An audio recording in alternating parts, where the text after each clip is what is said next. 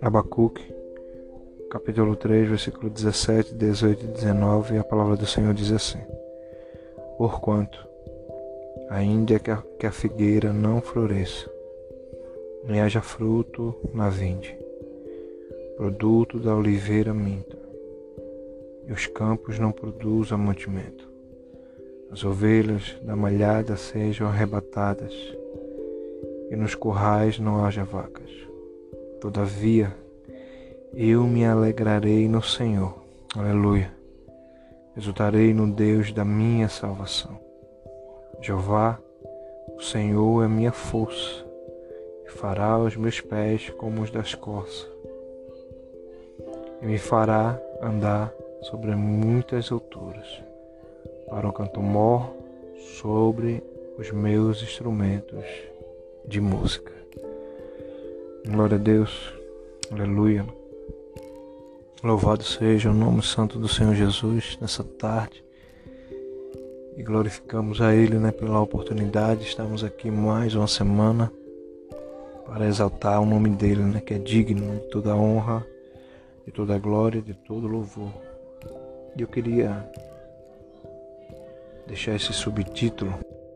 O subtítulo é que o meu louvor seja uma expressão de adoração, independente das circunstâncias.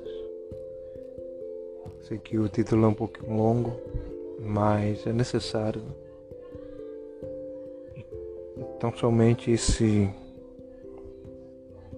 essa passagem de hoje, essa livro de hoje, essa ministração de hoje, ela remeterá, remete sobre isso é, e aqui é, nós vemos né, um profeta, né, considerado os profetas menores, não porque não tinha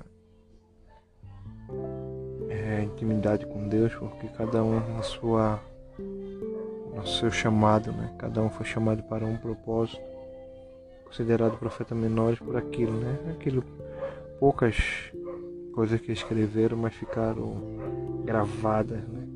alicerçadas. E aqui era o profeta Abacuque. Né? Ele tinha sido chamado para para ser aquele que falaria com o povo, traria a revelação de Deus para o povo. E aqui no final do capítulo, né, do seu livro, capítulo 3, a palavra diz que ele subtítulo desse é a oração de Abacuque. Né? Eu sempre digo que esses homens, né, eles tinham a capacidade não só de ter essa intimidade com Deus, mas de extrair dentro deles né, algo que não vinha como obrigação ou algo como fosse algo que não fosse a verdade. Né? No finalzinho a gente vê esses, esses versículos né, que eu acabei de ler e nós vimos né, o que esse profeta profere através da sua boca, através que sai né, do seu coração, porque a palavra diz que a boca fala o que está cheio o coração, que você tem se alimentado, do que tem enchido né, seu coração. Sabemos que aqui não estava sendo fácil. Né? O profeta não estava dizendo algo que não estava acontecendo ou, ou fingindo, né? Estava sendo uma calamidade grande, né? né? De uma forma tão ferronha que estava refletindo, né? Em tudo ao redor, né? O, o povo se desviando, né? Seguindo outros deuses, adorando outros deuses, esquecendo Deus. Né? Em meio a tudo isso, lógico, a gente sabe que as consequências vêm. Né?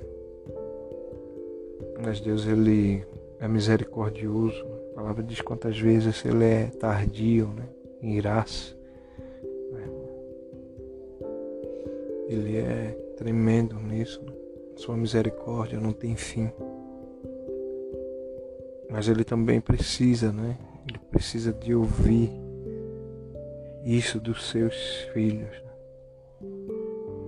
Precisa ouvir do seu povo que mesmo que as coisas estejam ao contrário, não da forma que queremos, né? ou por algum fato, ou por estar acontecendo, ou muitas vezes também por estar sendo esse fator de estar distante. Né? Mas quando nós inclinamos a Ele e adoramos a Ele, né, algo extraordinário Ele começa a fazer. E aqui não era diferente, né? Mas aqui, esse finalzinho desse capítulo ele expressa, né? Mais daquilo que o profeta é, né? Por isso que adoração, louvor tem que ser né, uma expressão não só daquilo que eu estou querendo, né? Não, mas mesmo que aquilo que eu quero não aconteça, mesmo que esteja tudo ao contrário, mesmo que tudo esteja desabando, né? A minha adoração, o meu louvor, ela tem que estar, tem que estar exclusivamente dado a Deus, né? Por isso que aqui no versículo 17 diz, portanto, né? ainda que a figueira não floresça, né? estava falando, né, da coisa física, de, de coisas que era necessário, o alimento. Né?